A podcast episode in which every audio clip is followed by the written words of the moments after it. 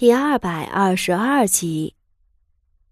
而宫中皇后和太子党羽看傅守仁如此上道，自然是高兴。两日之后，东宫家宴，又把傅守仁拉了过去，大醉到天明。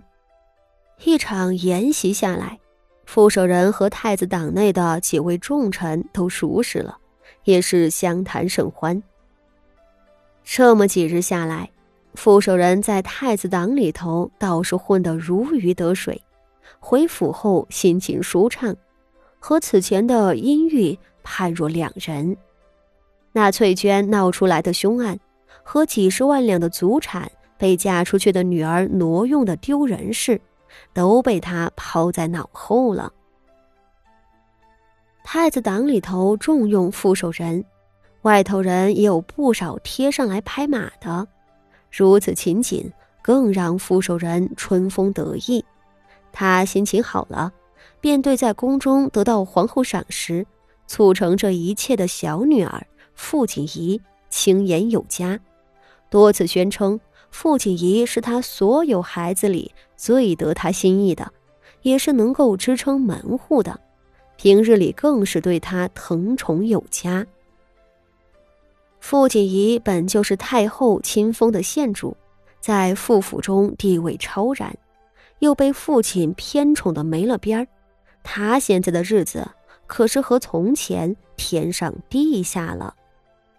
只是，他面上再得意，在傅老夫人的跟前倒是受了冷落。对皇后提携傅守仁之事，傅老夫人非但不赞同。还深感不安，众皇子夺嫡近在眼前，傅家如今是一时荣华了，谁知道这荣华过后还有没有命在啊？而傅老夫人显然也是个明白的，她那日是亲身经历了皇后的千秋劫，傅锦仪当堂抓住了公主的把柄的事情还历历在目，傅老夫人如今一回想起来。对傅锦仪就有些成见了。祖母，我，我真的不知道会这样。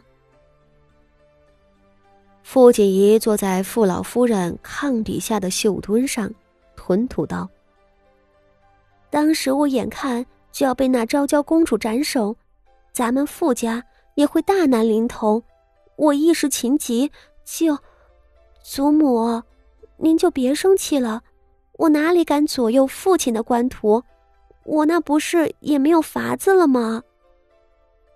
因着傅守仁调任刑部侍郎，不少同僚们都送了礼物恭贺，也投其所好的送了上好的食材药材供给傅老夫人。傅老夫人如今手边上摆着的是上好的和田雨花村。帘子上挂着的是赤金琉璃小狮子，丫鬟们喂进嘴里喝的是汝南进贡的金丝官燕。这些东西都不是拿钱能买到的，自然是副手人那些同僚们争相送过来的。这样的用度，哪里是从前他身为三品官眷能用得上的？然而，就算是如此，傅老夫人也高兴不起来，对傅家被拉进太子党的事情忐忑不安。偏偏傅锦仪这个始作俑者还似往常一样，殷勤的前来服侍他念经。他现在看着傅锦仪，心里都有些厌烦了。八丫头，你长大了，有了能耐了。我这个祖母是管不了你的。”傅老夫人声色沉沉的道，“你回去吧，我这个老婆子跟前不需要伺候。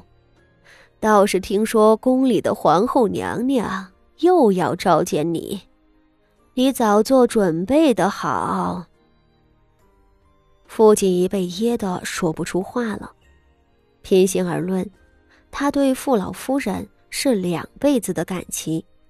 上辈子他给傅老夫人丢脸，可傅老夫人还相信他的清白。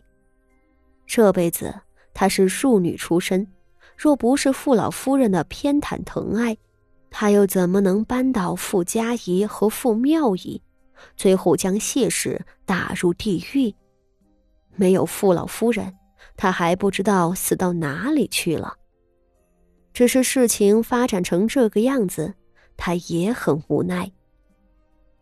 祖母，我没有，我年纪小，不懂事，我。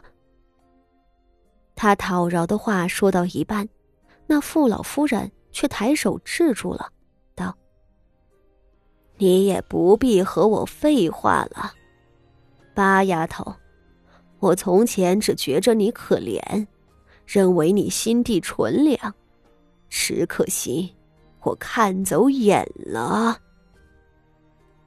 这话就说的有些重了，傅锦仪一时承受不住，讷讷问道：“祖母，您，您说什么？”八丫头，你别以为我老了。傅老夫人掀了掀眼皮子，缓慢的道：“其实上回在明觉寺里。”我就听说了一些事情，譬如苗氏的裤子是怎么掉的，赵太后又是怎么获救的。你是个能成大事的，你做的那些事情，我并不会觉得不妥，还会替你高兴。只是这一回在未央宫里的事儿，你就别和我装傻了。傅锦仪冷冷的看着他：“你为了自保，解除昭娇公主的靴子，本没什么错。只是……”傅老夫人说着，叹了一口气：“唉，都已经洗脱了冤屈，你就不需要再对昭娇公主落井下石了吧？”纯王妃是徐家的远亲，是皇后的心腹，她趁势打压昭娇公主，那是应该的。你又去凑什么热闹？也亏得你是一个三品文臣的女儿，倒是胆大包天，敢和纯王妃一唱一和的，当众讥讽昭娇公主，败坏公主的名声。我当初还真是看错了你，还以为你是个老实的。